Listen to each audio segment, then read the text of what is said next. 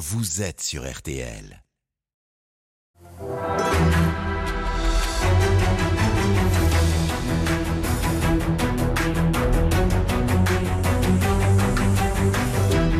Grand jury, présenté par Olivier Bost. Bonjour à tous, bienvenue dans ce grand jury en direct sur RTL et sur Paris Première. Paris Première que vous pouvez regarder sur toutes vos box et en clair sur le canal 41 de la TNT. Bonjour Thierry Cotillard. Bonjour. Vous êtes euh, le président du groupement Les Mousquetaires. Les Mousquetaires, ce sont les enseignes Intermarché, Netto, Bricomarché ou encore Rapide Pare-Brise. Vous êtes aussi producteur avec une cinquantaine d'usines d'agroalimentaire.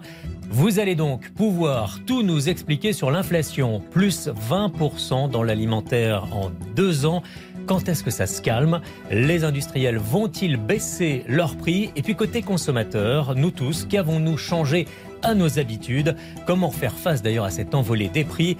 Bienvenue dans ce grand jury, Thierry Cotillard.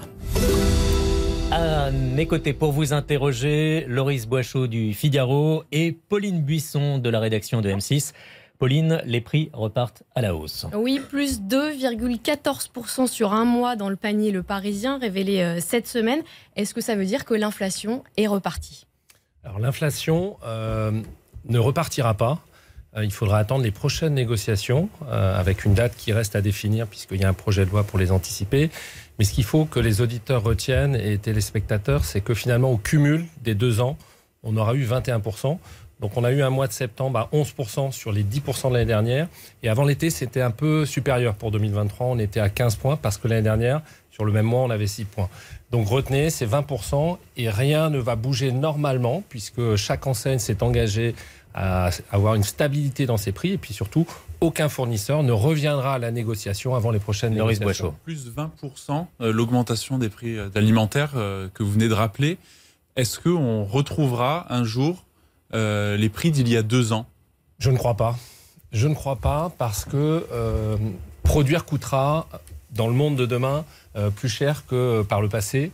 Et donc l'inflation qu'on a eue, quand vous annoncez le plus 20, on s'est battu pour que ce soit pas plus 30, plus 40, puisque certains industriels proposaient ces niveaux d'inflation.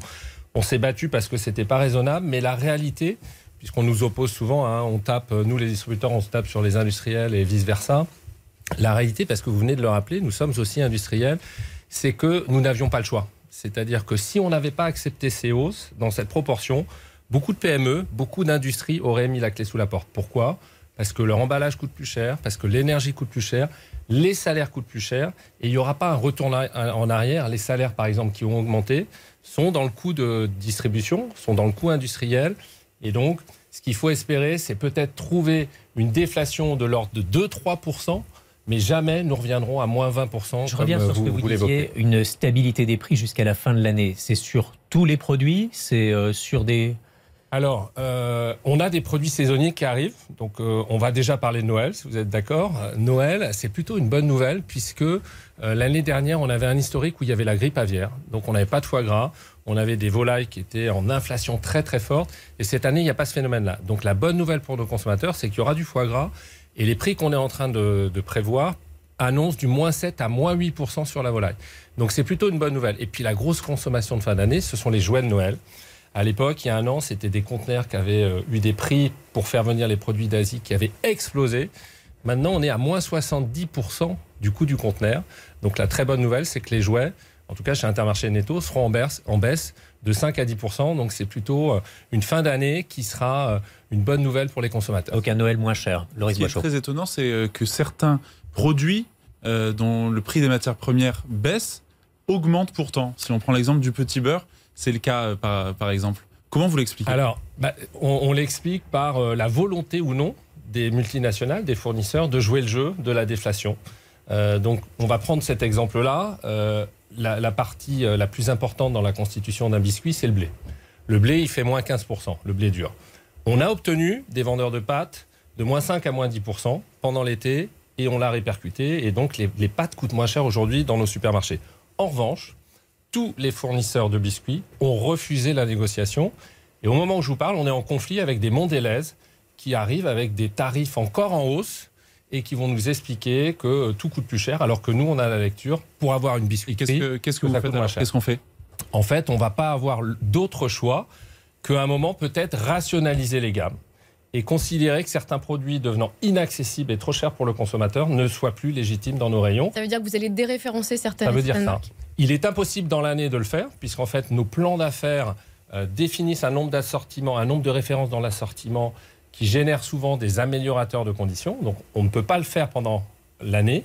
Par contre, en début de négociation, si on considère qu'un fournisseur ne joue pas le jeu et est trop inflationniste, nos équipes, à mon avis, Pour bien comprendre, c'est une menace que vous brandissez aujourd'hui vis-à-vis des industriels. Si vous êtes trop gourmand, euh, on enlève vos produits Oui. des rayons. Et on n'aura on aura aucun problème à le faire parce que le consommateur aujourd'hui a déjà fait des arbitrages. Je ne sais pas si on va revenir sur euh, les changements de comportement, mais la marque de distributeur, elle explose.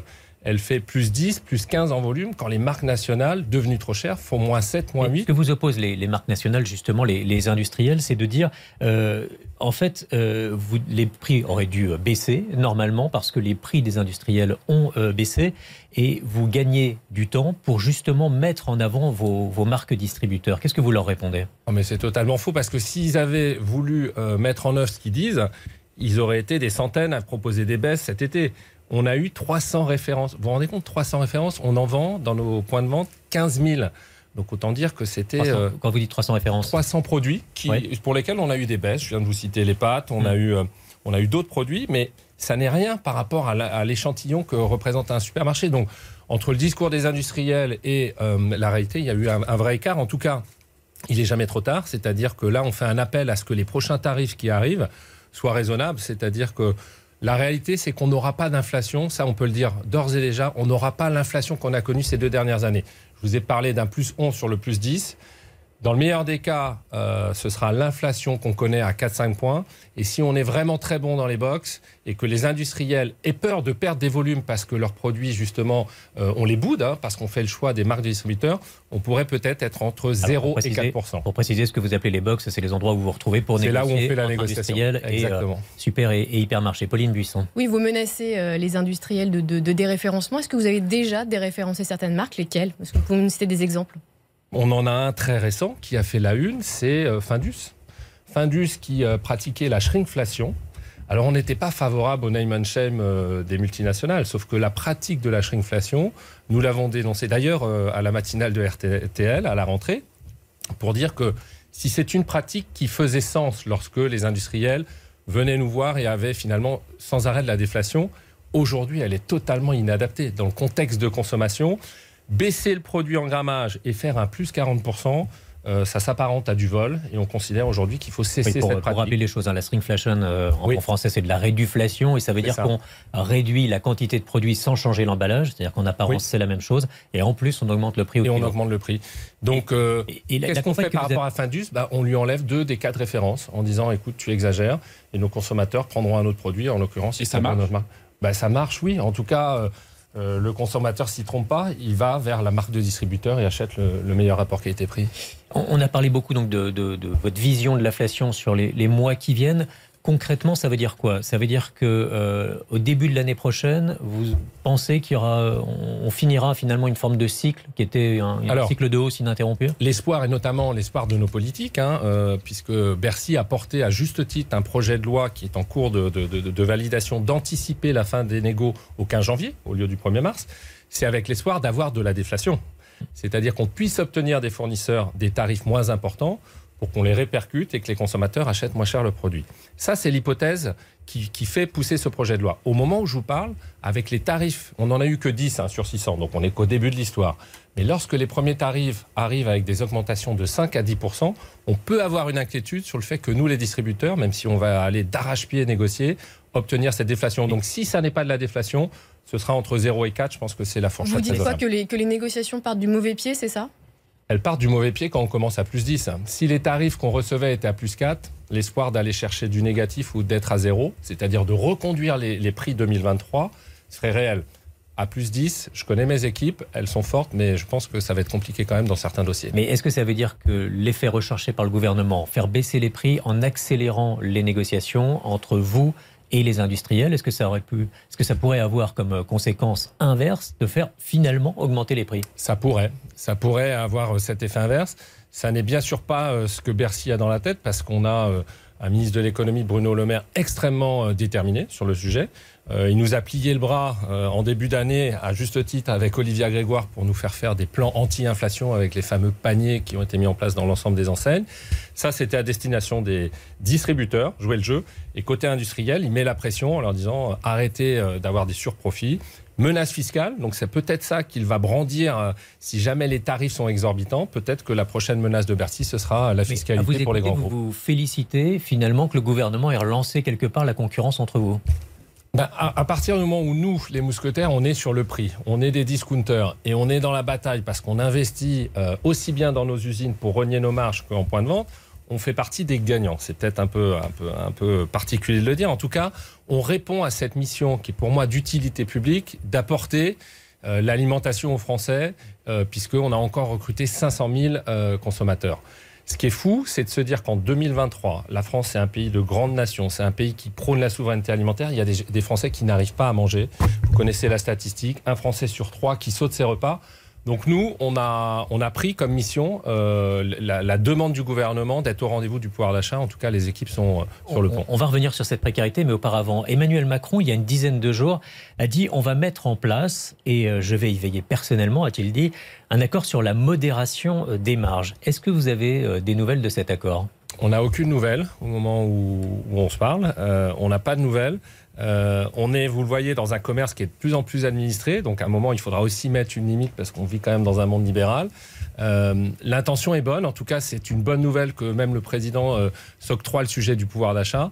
Maintenant, ce serait bien qu'il n'y ait pas que les distributeurs, les PME, les agriculteurs ou les politiques. Il faudrait que les grandes multinationales fassent le choix. C'est un choix qu'ils ont à faire. C'est moins de profit et un peu plus de pouvoir d'achat. Le chef de l'État a évoqué des vérifications qui seraient faites par des contrôleurs pour vérifier effectivement les prix. Euh, est-ce que c'est, il a raison de mettre La, pression? Il a raison parce qu'en fait, moi j'ai, alors les mousquetaires, Intermarché Netto euh, et les autres enseignes n'ont aucun problème à montrer nos marges qui sont aujourd'hui en taux en baisse puisqu'on a fait le choix d'investir pour le commerce. Vous ne dites pas c'est du flicage? Non, parce qu'en fait, à un moment, quand les industriels ont l'option de choisir le niveau de transparence, alors je vous explique parce que euh, je pense que les, les auditeurs ne le savent pas, il y a trois options lorsque vous venez en négociation. Il y en a une qui est de donner une transparence réelle sur le coût de production d'un produit en disant en matière première agricole ça coûte tant et mon coût industriel par l'électricité, les emballages, les salaires, ça donne ça. Très peu d'industriels prennent cette option. Ils nous prennent l'option où c'est un commissaire au compte, payé évidemment par la multinationale, qui nous explique que euh, la marche tant et ça s'arrête là. Donc il n'y a pas de transparence. Donc si l'État vient se substituer à un exercice que devait faire la multinationale, on est preneur parce que nous verrons qu'il y a eu ça n'est peut-être pas une généralité, mais il y a eu des abus de marge qui font que les profits augmentent. Par contre, le pouvoir d'achat. Est-ce que vous pensez franchement que Coca-Cola, pour, pour, citer une marque, euh, enfin un géant en tout cas, mm. ou Procter Gamble avec euh, tous les, tous les produits qu'il possède, est-ce qu'on peut déterminer les marges de ces groupes mondiaux? Ben, On est curieux d'avoir euh, la publication des résultats en avril de ces grands groupes. Hmm. C'est-à-dire que vous verrez. Oui, mais c'est un résultat mondial, mais vous n'avez pas la marge. Non, c'est très difficile, mais on sait aujourd'hui que euh, sur certains produits, on est sur des marges deux à trois fois supérieures à ce que nous, on est capable de faire dans un supermarché avec les charges qu'on a payées. Et, surtout, il faut regarder ce qu'on appelle le bas de page, c'est-à-dire qu'est-ce qui reste quand on exploite un intermarché ou un, ou un carrefour, et chez Leclerc, c'est pareil. Il reste 2 à 3% du chiffre d'affaires. Dans une multinationale, c'est 10 à 15 en fonction des secteurs d'activité. Donc vous avez des grandes multinationales qui ont fait le pari, par contre, cette année, de dire je vais être raisonnable en tarif. On va les citer puisqu'on va arrêter de citer ceux qui font mal le boulot et puis il y a quand même des industriels qui jouent le jeu. L'Oréal. L'Oréal, il est arrivé avec des tarifs qui étaient raisonnables à 7-8 points. Donc je vous dirai pas pour secret professionnel à combien on est arrivé, mais on est arrivé à un niveau d'augmentation beaucoup moins que ses concurrents.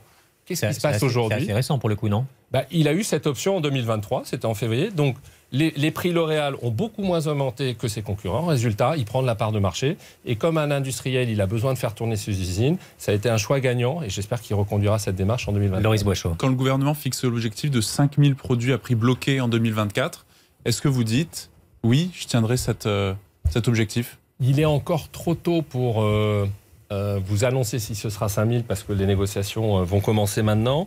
Euh, je pense que c'est réalisable. Je pense que c'est réalisable et je vais vous expliquer pourquoi. Nous, on a cette particularité que n'ont pas les autres groupes de distribution, c'est qu'on a fait le choix il y a 50 ans d'avoir des usines pour faire les produits de nos marques, d'avoir des bateaux pour avoir la maîtrise du poisson qu'on vend sur nos étals. Et donc, on a demandé évidemment, là en septembre, à notre pôle industriel, quelles vont être les tendances. Donc, je prends une minute pour bien expliquer l'exercice. Sur les matières premières agricoles, l'huile de tournesol, elle fait moins 50, mais de l'autre côté, le sucre, il augmente. Donc, disons, sur les matières premières agricoles, ça fera du plus, du moins, ça fera étal. Par contre, ce qu'ils nous disent, à juste titre, l'électricité, on avait imaginé une facture qui s'envolait à 130%, la réalité, c'est 80%. Les emballages coûtent moins cher. Les conteneurs, je vous l'ai dit, moins 70%. Donc, le coût industriel, il est moindre sur nos 56 usines. Pourquoi elle ne serait pas moindre, ce coût de production, chez Procter, chez Unilever, chez Coca-Cola? On a la lecture que ça coûtera moins cher de produire en 2024, de l'ordre de 1 à 3% Donc on a espoir que, évidemment, 5000 produits, on puisse les bloquer, puisqu'à ce moment-là, on aurait négocié zéro ou de la déflation avec les industriels. Donc c'est un espoir qu'il faut entretenir. Ça, c'est la démonstration par vos, producteurs. Pauline Buisson. Donc c'est ce que vous dites aux consommateurs, euh, qu'il y a de l'espoir euh, malgré tout? Il y a de l'espoir. Euh, je pense que le pire est derrière nous. C'est-à-dire que, je vous l'ai dit, on a connu 10 sur le 11 et euh, on s'achemine, j'espère, entre 0,2 et au pire 3-4%. Euh, Après, ce qu'il faut, ce qu'il faut avoir en tête, c'est que le consommateur va bénéficier de la guerre entre enseignes. On est reparti dans une guerre commerciale extrêmement puissante où euh, Leclerc, euh, les Lidl, les Carrefour vont réinvestir massivement. Nous, chez euh, Intermarché Netto, on n'en a jamais mis autant sur la table. C'est-à-dire qu'on a fait le choix en mars de se dire, on va baisser nos prix, on va faire le pari sur ces 500 produits et maintenant sur les 1000 produits, on soit les moins chers de France. Ça coûte, mais c'est un investissement puisque, évidemment, ça a ramené des clients. Alors, je ne vous dis pas sur d'autres produits, soyons honnêtes, il y a eu des augmentations, c'est un métier de péréquation, mais la somme, en tout cas, fait baisser notre marge en taux, mais en valeur, elle augmente, donc on est satisfait. Et comment les consommateurs se, comportent? Est-ce que vous observez qu'ils ont des paniers moins pleins, qu'ils viennent plus régulièrement, qu'ils chassent les promos? Qu'est-ce que ça implique? Alors il y a des vrais changements. Euh, et on pense que c'est pas un feu de paille, c'est-à-dire on pense que ça sera euh, la manière de consommer de demain. Des fréquentations plus importantes dans les magasins. Euh, donc on les, on les chiffre. Donc il y a deux visites, deux visites de plus par an. Donc ça c'est réel. Je visite plus d'enseignes. Là où il y avait 4 à 5 enseignes, je vais en faire 8 parce que je cherche les bons plans dans, tous les, dans toutes les enseignes. Vous dites que la moyenne chez un consommateur, c'est d'aller dans 8 enseignes différentes? Oui, ça paraît incroyable, mais vous avez bien sûr des, des, magasins traditionnels, les, les, Carrefour, les Leclerc, les Intermarchés, mais vous avez des nouveaux acteurs, les Actions, euh, et euh, vous avez aussi des spécialistes du non alimentaire qui proposent des coûts, plus le marché, plus le petit boucher, la somme de tout ça, ça fait 8 acteurs. Et lorsqu'il vient, eh bien la dépense est beaucoup moindre. C'est-à-dire qu'il vient pour consommer moins et maîtriser, peut-être aussi pour gérer son gaspillage. Hein. certains consommateurs nous le disent, hein, parce que euh, ça, coûte cher. Et lorsqu'il vient, il consomme moins avec des arbitrages, il faut en retenir deux. Beaucoup plus de marques de distributeurs, je vous dis, ça fait plus 10, et le premier prix, on n'en parle même pas, ça fait plus 20, versus des marques nationales qui perdent du volume à 6 ou 7. Et malheureusement, euh, des, rayons sur lesquels ben, il y a moins d'achats, les rayons qui ont connu une flambée des prix, c'est-à-dire la poissonnerie, la viande.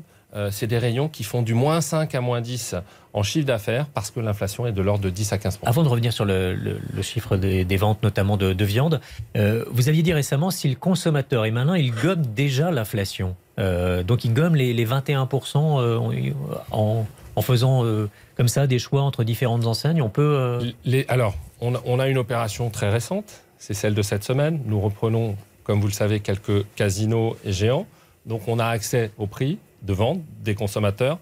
La moyenne, c'est 9,6% moins cher. Donc lorsque le 16 octobre, les points de vente vont réouvrir avec l'enseigne Intermarché, ça sera en gros 10%. Ça veut dire que je ne mentais pas quand je disais l'inflation peut être gommée selon le choix des enseignes. Ce sera le cas pour ces 58 points de vente qui vont passer sous la bannière mousquetaire. Et après, c'est le comportement que je vous expliquais, c'est-à-dire il y a le fond de rayon où il y a des écarts très significatifs. Je pense que c'est de, 0 à 15% Si on prend le, meilleur en prix le moins bon, il y a quand même des écarts de 15% sur le fond de rayon. Et puis après... Entre deux enseignes Entre deux enseignes en, France. Donc hmm. on n'est pas loin de gommer euh, finalement les 21%. Et puis à côté, bah, il, y a, il y a les bons plans, les promotions, les anniversaires. Et il y a une appétence évidemment à cagnoter sur les cartes de fidélité ou à prendre les remises immédiates. Et le poids moyen du panier se réduit Se réduit. Il se réduit euh, un peu dans cette proportion de 4 à 5 euh, pour que, euh, évidemment, euh, la dépense soit réduite. Et puis, c'est terrible, vous avez des familles, des, familles de produits, notamment d'hygiène, qui sont entre moins 5 et moins 10 Donc, on achète moins de dentifrice, on achète moins de shampoing. Euh, et donc, c'est c'est un phénomène inquiétant. C'est pour ça qu'on tire la sonnette d'alarme en disant euh, ni industriel, ni distributeur, en fait, personne n'a intérêt à rentrer dans la récession. Donc il faut retrouver des prix qui soient accessibles pour euh, sous les On Français. appelle la, la déconsommation, c'est une forme de récession ou pas? Parce que euh, une récente étude rapporte que le volume de biens de consommation sur les six premiers mois de, de cette année a chuté de, de 4%. Moi, je, crois qu'il faut le voir comme ça. Une, déconsommation, c'est le début de la récession. En tout cas, nous, on est en première ligne. On voit euh, des consommateurs inquiets, on voit des consommateurs qui, euh, on vient de le dire, arbitrent leurs dépenses. Donc, euh, il faut éviter ça. Et pour éviter ça, je, le redis, je pense que chacun doit être raisonnable. Alors, il y a des, PME qui font, qui font un travail extraordinaire et qui sont au rendez-vous, évidemment, de ce qu'il faut faire.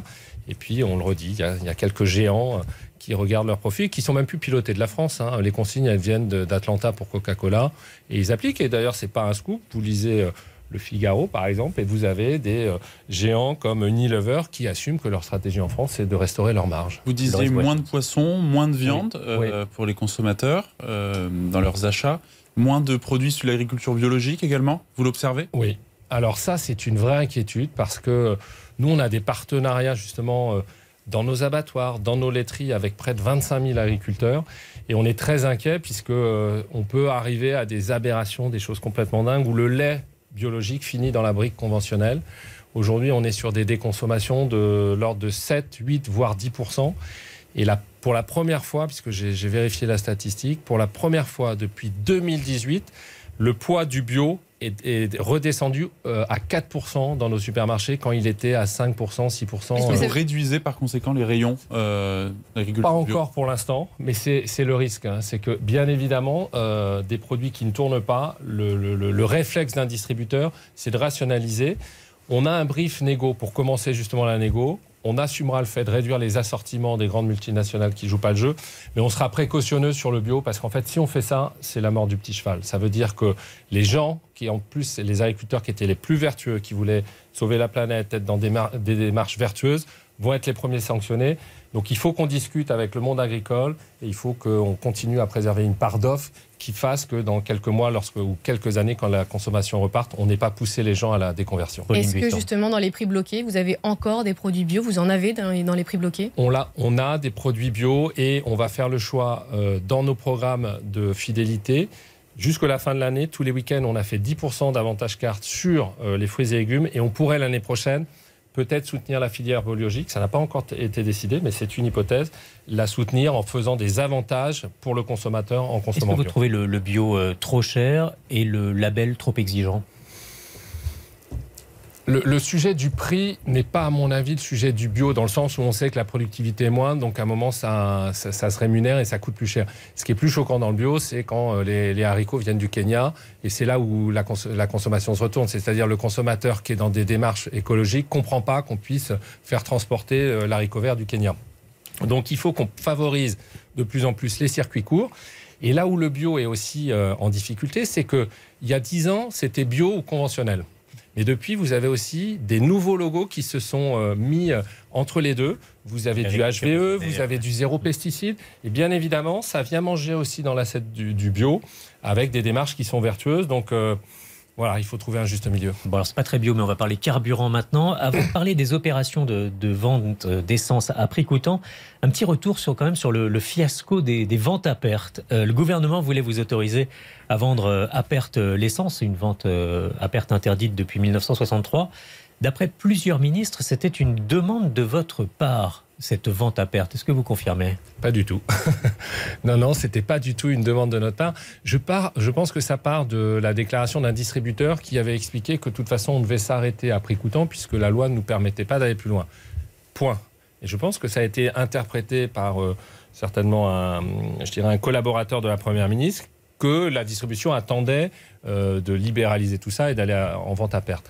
C'était louable, euh, au service encore du pouvoir d'achat, mais c'était euh, juste impossible, euh, je dirais, économiquement. Il faut retenir que sur certains de nos points de vente, c'est 30 à 50 du chiffre qui est fait par la station d'essence. Donc, si on voulait mettre la clé sous la porte, c'était exactement la mesure qu'il fallait prendre. Donc, vous avez vu Carrefour, Intermarché, Leclerc. Là, pour le coup, on a fait front uni. On a dit ça n'est pas possible. Mais on- heureusement, On a souvent dit que le- l'essence était un produit d'appel sur lequel vous ne faites pas forcément, euh, forcément beaucoup de bénéfices et que c'était pour faire venir les clients. Ça, c'est faux? Ah bah ça c'est toujours vrai parce que la marge qu'on a c'est 2-3%.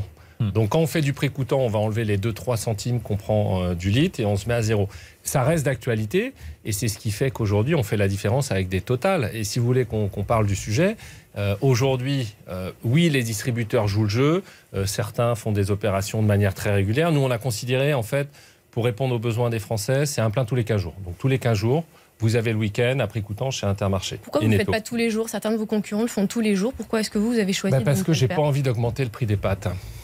C'est-à-dire que si je fais ça tous les jours, je perds de l'argent et nos chefs d'entreprise n'auront pas d'autre choix que d'augmenter le prix de l'alimentaire. Ce Et nous, vous- on considère que vous dites, c'est que que vos concurrents le font alors. Bah, ils le font. Alors, Frappe sur d'autres euh, produits. c'est aussi, mais sans, sans, sans juger, je trouve que voilà, ce qu'ils font, c'est tout à fait louable et ça nous a poussé à quitter notre, euh, notre plan qui était d'en faire un par mois. On est passé à deux par mois. Mais à la différence, on va le citer, euh, lorsque les Leclerc font une opération, ce sont des hypermarchés et donc la station représente 10% de son chiffre parce qu'il fait peut-être 100 millions sur son, sur son magasin quand nous on fait 10 millions. Donc c'est une histoire de proportion en fait. La proportion euh, est telle chez nous euh, que évidemment on est obligé d'être raisonnable. Et je vous dis, si on n'est pas raisonnable, c'est augmenter le prix des pâtes ou de l'alimentaire et c'est surtout pas Mais en faisant une, une opération tous les 15 jours, il n'y a pas des bouchons euh, dans vos, dans vos Il y stations a du monde, il y a du monde, il y a du monde. Bien sûr, les gens, euh, les, les gens, je vais pas dire se ruent, mais bien sûr ont une appétence à ça. Euh, après, la réalité, si vous voulez, si on veut bouger les lignes, euh, il faut, je pense, que le gouvernement reconvoque les pétroliers. Le sujet, il est plus chez les distributeurs. C'est-à-dire que nous, on a des marges de 2%. C'est très bien pour Total de dire on s'arrête à 2 euros, mais il oublie de vous dire qu'il a 15 centimes de marge quand nous on en fait 2 à nous vendre l'essence. Donc il a qu'à déjà commencer à nous, à nous proposer de l'essence à prix moins cher. Donc c'est une taxe sur les raffineurs, c'est ça Comment? C'est une taxe sur les raffineurs C'est pas une taxe, c'est le choix que Total sorte moins de bénéfices en 2023 et 2024. Et là, euh, on aimerait bien que le gouvernement, qui parfois est très autoritaire avec des acteurs comme nous, le soit également avec eux.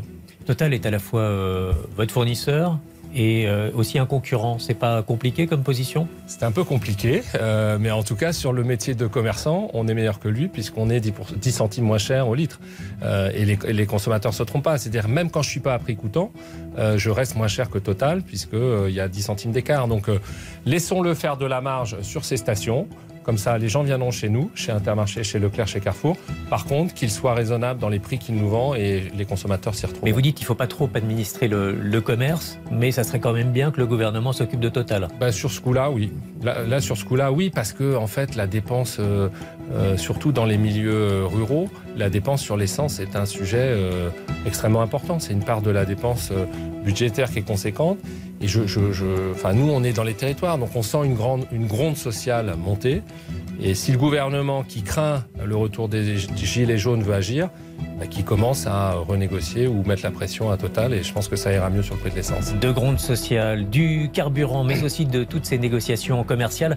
On va en reparler puisque ça nous concerne tous. hein, C'est quand on va faire nos courses. À tout de suite dans ce grand jury pour la seconde partie.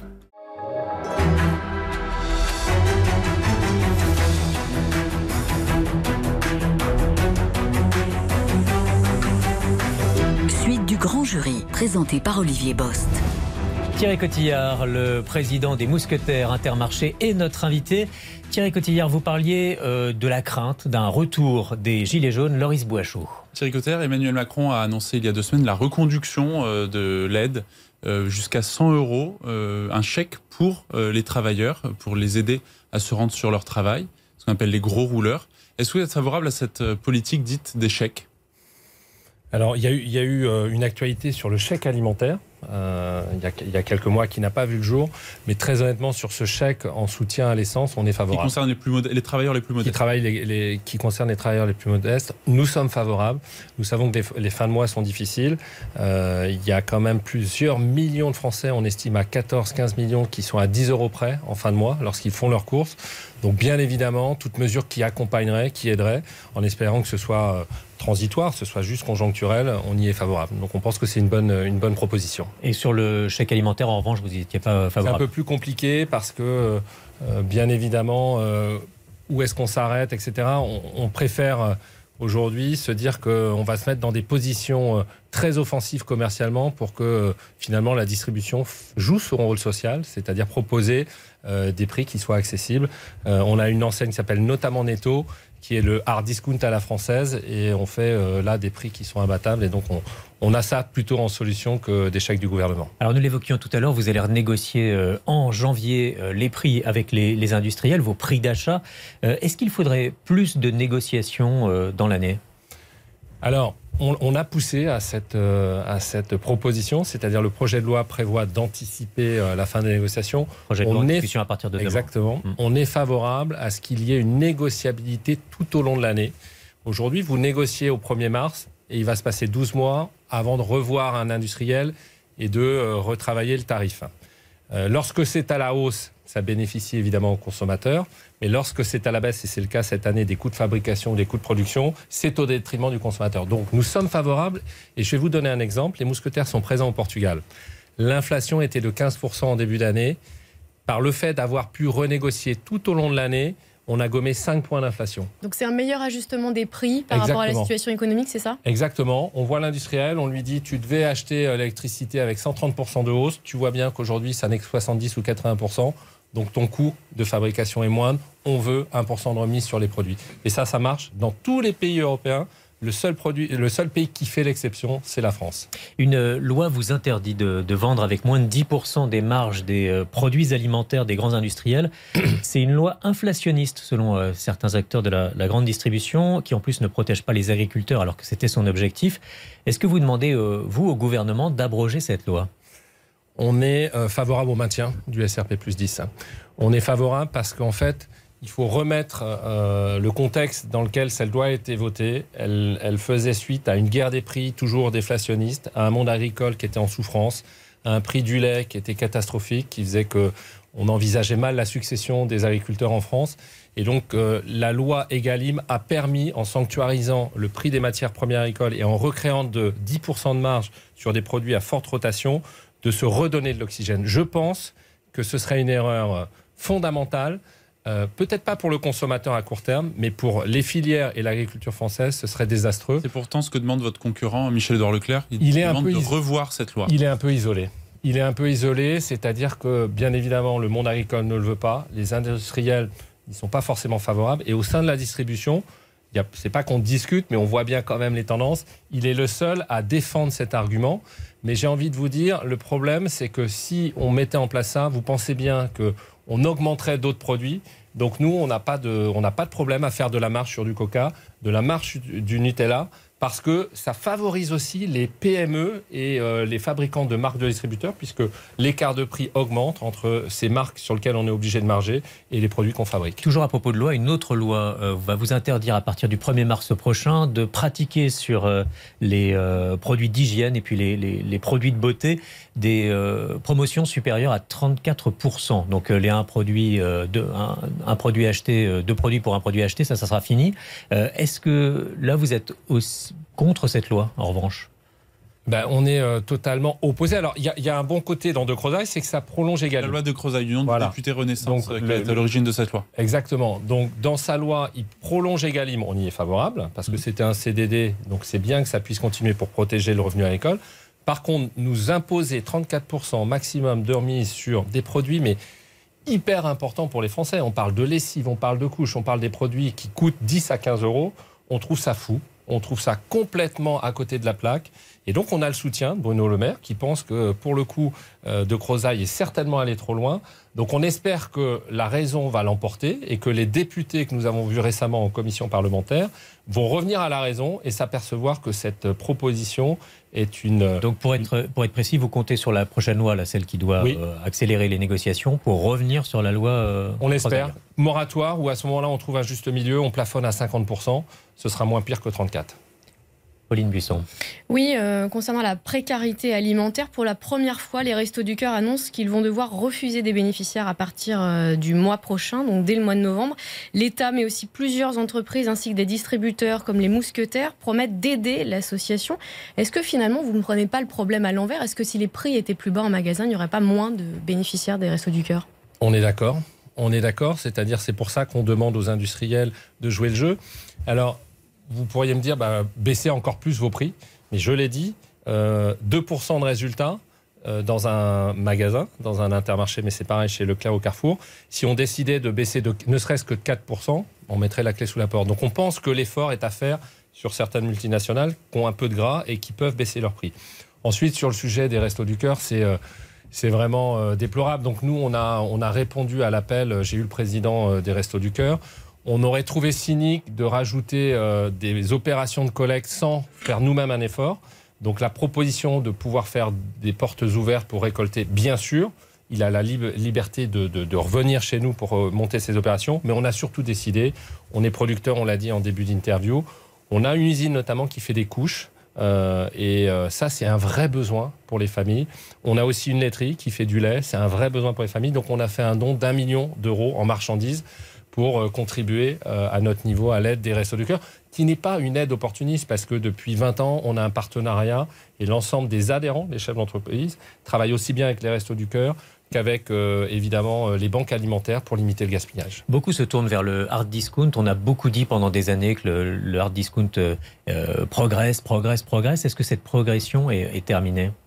Alors, on aurait pu penser qu'en cette période de crise et de pouvoir d'achat, euh, qu'ils allaient faire des scores incroyables. Ça n'est pas vrai. Pourquoi? Euh, ça n'est pas vrai parce que ils ont euh, un, un assortiment relativement réduit sur lequel les hausses ont été de l'ordre de 15 à 17 beaucoup plus conséquentes parce que comme il n'y a pas de marketing, l'inflation des matières premières a été beaucoup plus violente. Donc les prix ont augmenté de manière plus significative dans le hard discount, qui fait que le consommateur qui compare les étiquettes est allé chez des Oui, Quand il n'y a Leclerc, pas des de marge, on Carrefour, peut des pas réduire la marge. Quoi. Comment Quand il n'y a pas de marge, on peut pas réduire la marge. Exactement. Est-ce que c'est aussi parce que vous vous êtes adapté avec des opérations promotionnelles peut-être plus fortes, plus régulières? Ils ont perdu des consommateurs parce qu'on a tapé fort aussi. Et, et vous avez raison de le souligner. C'est parce qu'on a eu ce plan anti-inflation. Là, on est dans un plan 100 jours pouvoir d'achat jusqu'à la fin de l'année. Et on a remis euh, de manière très importante des baisses de prix, euh, des avantages cartes, des remises immédiates. Et la somme de ces dizaines de millions d'euros bah, crée l'écart avec des hard discounters qui étaient là, qui faisaient le travail, mais on a su réagir. Alors, dans vos magasins, vous êtes euh, confronté à une recrudescence de vols, plus 14% euh, l'année dernière. Oui. Est-ce que vous l'observez et comment faites-vous pour lutter contre? Alors, ce qu'on observe, euh, c'est un, un changement de pratique. C'est-à-dire qu'on a connu pendant des années des vols organisés qui étaient très ciblés. C'était euh, les gilets Mac 3, c'était euh, de l'alcool. Et ça nourrissait un trafic. On était volé pour être vendu. Là, c'est différent. Ce qui est vraiment plus, euh, je dirais, dramatique, c'est que finalement, ce- ça peut être nos consommateurs. Et ça porte sur l'alimentaire. Alors, on y veille euh, avec bienveillance parce que ce sont aussi nos consommateurs. Donc, c'est bien euh, la détresse du consommateur et, et des consommateurs qu'on peut avoir euh, comme fidèles à l'enseigne. Ça veut dire quoi avec bienveillance? Bien, lorsque le produit est mis discrètement dans le caddie et pas déposé, on n'a pas une, une hôtesse de caisse qui va agresser la cliente qu'elle connaît depuis 25 ans. Elle va lui dire Madame Bichu, vous avez peut-être oublié. Et ah oui, j'ai pas fait attention. Donc c'est des pratiques comme ça, je dirais subtiles, mais auxquelles évidemment on est obligé de combattre parce qu'en fait, si on ne le fait pas, euh, ce sera une augmentation des prix pour les clients qui n'auraient pas Aujourd'hui- pratiques. Et donc, euh, on doit les combattre. Aujourd'hui, quels sont les, les produits qui sont le plus volés? On peut avoir, alors on va pas non plus en faire l'éloge, hein, parce que ce serait euh, tomber dans un misérabilisme qu'on souhaite pas, mais on peut constater de la viande ou du poisson qui sont des produits euh, qui peuvent coûter cher. Vous pouvez avoir une, une pièce de viande à, à 15 euros, donc on sent, on sent du vol sur ces produits-là qui n'existaient pas par le Comment passé. vous réagissez? Vous mettez des antivols Vous développez Certains, les vigiles certains, ou- certains, après, nous sommes dans un groupement d'indépendants. Chacun a sa politique. Déjà, il y a des zones plus ou moins sensibles à ce sujet. Et chaque chef d'entreprise gère sa démarque, ce qu'on appelle la démarque, le vol, euh, en pouvant aller jusqu'à cet extrême de mettre des antivols. Ça sur, peut euh, représenter quelle euh, proportion du chiffre d'affaires d'un magasin, le vol? Un magasin bien géré ne doit pas dépasser 1% euh, de ce qu'on appelle euh, la démarque, qui comprend le vol et les produits qu'on jetterait. Mais aujourd'hui, heureusement, on a eu toujours des, depuis des années des démarches vertueuses sur le gaspillage. Déjà, on le propose en, en réduction lorsque les dates sont courtes. On les propose aux banques alimentaires, aux Restos du Cœur. Et donc, euh, la proportion, ça doit être 0,5 maximum Ça, c'est l'objectif. Mais l'objectif. On n'a pas de statistiques pures, ça peut augmenter, ça peut doubler dans les pires des situations et c'est ça qui fait qu'à un moment euh, l'entreprise est en danger et qu'elle doit réagir. Cette semaine sur RTL, nous avions un reportage sur un nouveau phénomène euh, alors qui concerne les enseignes de bricolage, c'est les caddies béliers, c'est-à-dire c'est des gens qui remplissent euh, leur caddie et qui foncent vers la sortie sans passer par, par la caisse. Est-ce que c'est un phénomène que vous, dans vos enseignes de bricolage, vous avez pu constater? Alors on l'a pas constaté, ça m'a pas été remonté. Euh, j'ose espérer que c'est pas trop fréquent quand même, parce que ce serait inquiétant. Euh, ce qu'on peut, ce qu'on peut dire sur le, le bricolage, c'est que ça a été un mois de septembre très compliqué. C'est-à-dire que peut-être que effectivement euh, la chaleur a fait que euh, on, entre en début de saison hivernale, donc moins de radiateurs, mais on sent un début de déconsommation fort sur le non alimentaire. Donc on a vu les collègues du bricolage et on est en train de renforcer justement en promotion euh, le plan de fin d'année pour faire que la consommation soit pas en berne, puisqu'on a constaté un moins 10% sur le mois de septembre, qui est un niveau de, de baisse de chiffre d'affaires qu'on n'a jamais connu depuis beaucoup d'années. Dans dix jours se tiendra une euh, conférence sociale voulue par le, président de la République pour évoquer avec les syndicats la question des, bas salaires. Est-ce que les super et les hypermarchés euh, ont-ils un effort à faire sur les salaires? Je dirais la question est quand même euh, cruciale parce que face à cette inflation, si à un moment les salaires ne suivent pas, ça va être vraiment double peine et effet ciseau. Et là, on va rentrer en récession. donc nous, en fait, chaque point de vente a la liberté de sa politique salariale. Intermarché, donc les mousquetaires, a la responsabilité par contre des salaires qu'ils pratiquent sur les personnes qui travaillent pour le collectif. C'est quoi? Ce sont les, les, gens qui sont dans les entrepôts, ce sont les employés qui sont dans les usines. Et nous, en fait, depuis ces deux années qui ont été très compliquées en inflation, sans donner le chiffre à mes concurrents, on est à plus de 10%. Donc on considère qu'on a été au-dessus de l'inflation et c'était un choix politique pour que nos, nos nos, nos, nos, employés, qui sont aussi des consommateurs, ne pâtissent pas de notre politique salariale. Mais chez, vos adhérents, euh, dans les super et les hypermarchés, est-ce que vous êtes visé par la question des, bas salaires et par l'action gouvernementale Le bas salaire, pour nous, c'est le SMIC. Mais nous avons la chance d'avoir une convention collective qui octroie un 13e mois. Donc ça, c'est un acquis social qui est extrêmement important et qui fait d'ailleurs que on souffre beaucoup moins par rapport à des secteurs comme la restauration qui n'a pas cet avantage-là, d'une population qu'on arrive à recruter, alors en difficulté de recrutement sur des métiers très techniques comme les bouchers, les poissonniers, mais en tout cas sur, euh, je dirais, euh, les employés euh, communs de tous les supermarchés, il n'y a pas de problème ni de recrutement ni de filiation. Et je crois que ce 13e mois qui correspond à en gros 10% de plus que le bas salaire fait la différence. Et puis vous avez après chaque indépendant qui met des intéressements, des primes, et tout ça fait que euh, le salaire moyen est amélioré, et c'est une bonne chose parce que euh, parce qu'évidemment c'est euh, ce sont aussi nos consommateurs. Parce que derrière la question des bas salaires, il y a aussi la, question de l'évolution des salaires, les gens qui restent au mm. SMIC toute leur carrière. Est-ce que quel est aujourd'hui le, salaire moyen d'un caissier ou d'une caissière au début de sa carrière et à la fin de la carrière, sa carrière chez, chez Intermarché? Elle peut évoluer, mais c'est vrai que la réalité c'est que en fait euh, les grilles de salaire sont liées au poste, aux évolutions de poste. Donc quand il n'y a pas d'évolution de poste, euh, les évolutions sont, euh, elles sont, elles sont, je dirais, quelque part faibles. C'est-à-dire qu'on va être de 5 à 15 en fin de, de, carrière. Ça n'est peut-être pas ce qui serait souhaitable, mais après, vous mettez en danger tout un modèle économique où évidemment nos équilibres seraient perturbés. En tout cas, on a la chance quand même d'avoir beaucoup de personnel qui, euh, au-delà du salaire, euh, trouve une proximité avec les clients, avec leurs employeurs, qui fait que la fidélité est quand même présente. Et surtout, on est un ascenseur social, c'est-à-dire qu'on a encore un paquet d'employés qui commencent en bas de l'échelle et qui finissent pas que directeurs, ils finissent par être un jour propriétaires du supermarché parce qu'ils sont devenus adhérents, ils nous ont rejoints. Ça correspond à peu près à un tiers de nos chefs d'entreprise. Ces histoires-là existent encore aujourd'hui. Ah mais vraiment. Et là, on a vécu euh, Bricorama. Bricorama, vous en voyez beaucoup en région parisienne.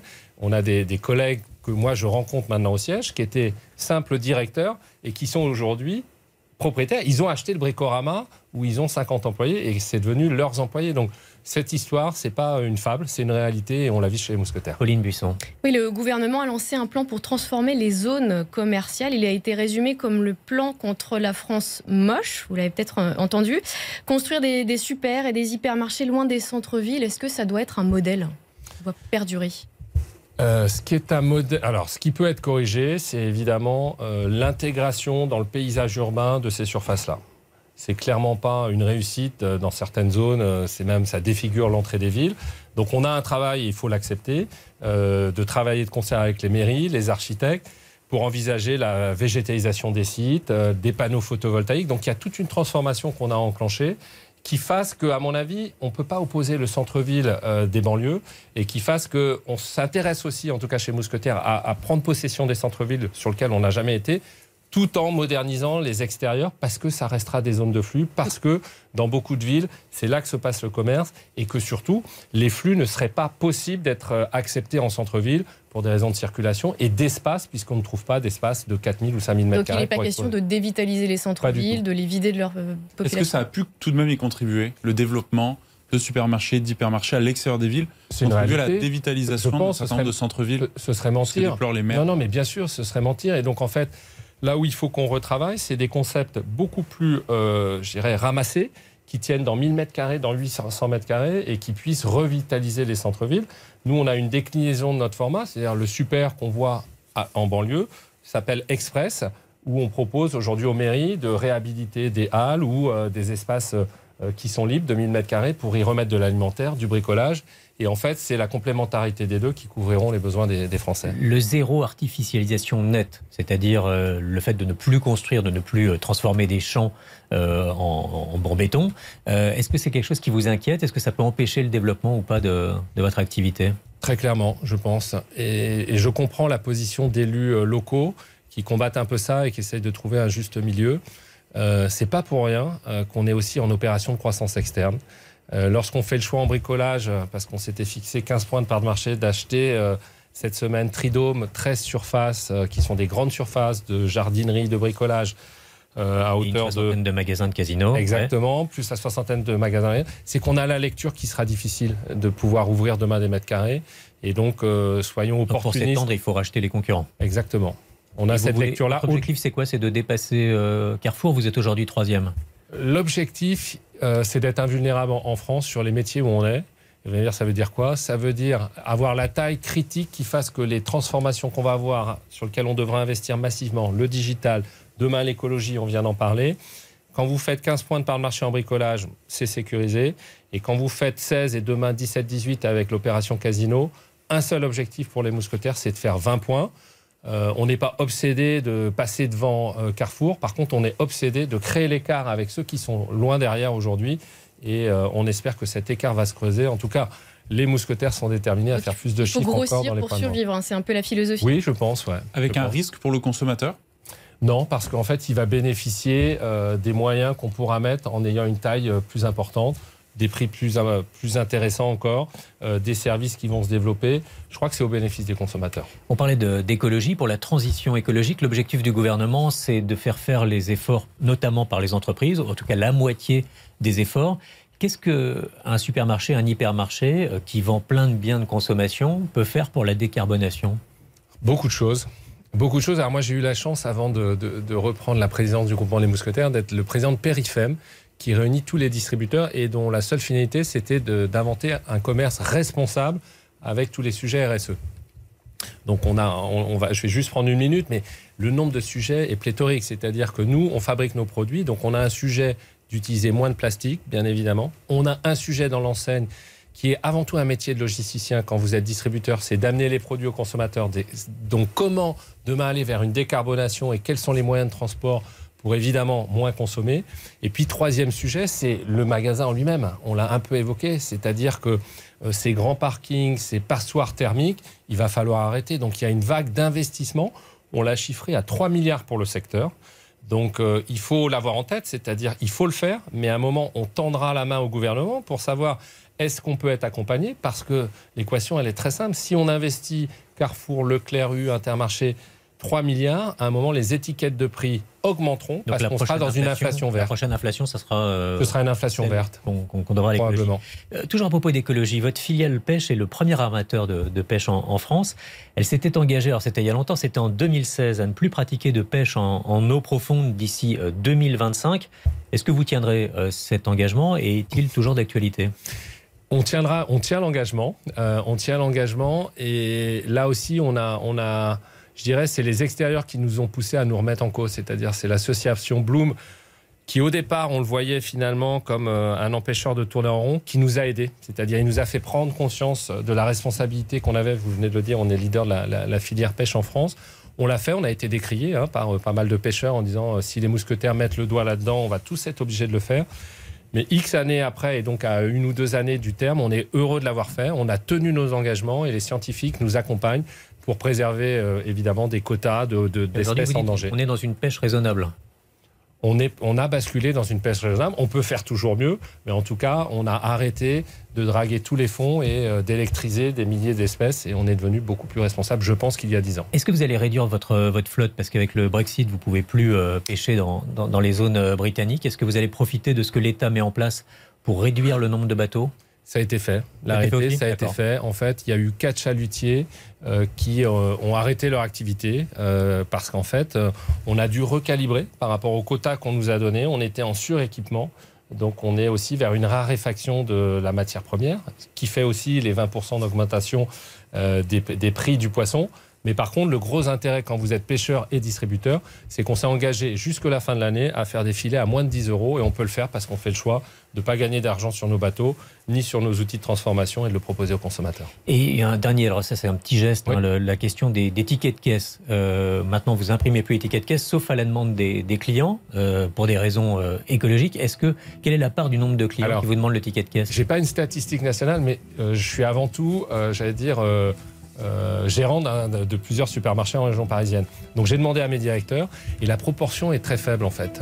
Je, je pense très faible, dans quel sens? Dans l'ordre de 10%, à moins de 10% demandent le ticket pour euh, avoir le détail de leur course. C'est un peu contre-intuitif parce qu'avec l'inflation, on aurait pensé, dire que les exactement, gens on aurait pensé ce qu'ils consomment. Et euh, J'étais persuadé que c'était plus de la moitié des consommateurs qui auraient demandé d'imprimer le ticket de caisse. C'est pas le cas. Alors 10%, c'est ceux qui demandent l'impression du ticket. Peut-être que 40% ou plus vont consulter le site internet ou l'appli où là, il y a le détail du ticket. Avec les, avec les cartes de fidélité, on peut savoir ce qu'on a consommé. Euh. Mais euh, on est surpris de la statistique, mais en tout cas, elle est vertueuse pour l'environnement pour le coup, puisqu'on on n'imprime plus beaucoup. Et pour Noël, vous dites plus de papier, plus de catalogue euh, en magasin Eh bien, alors, liberté aux chefs d'entreprise indépendants de le faire. Certains le font dans certaines zones, mais la trajectoire est donnée. On en reparle dans deux ans. Il y en aura, à mon avis, très peu, et on aura surtout basculé dans un monde digital. Merci beaucoup, Thierry Cotillard, pour ce grand jury. Bon dimanche à tous et à la semaine prochaine.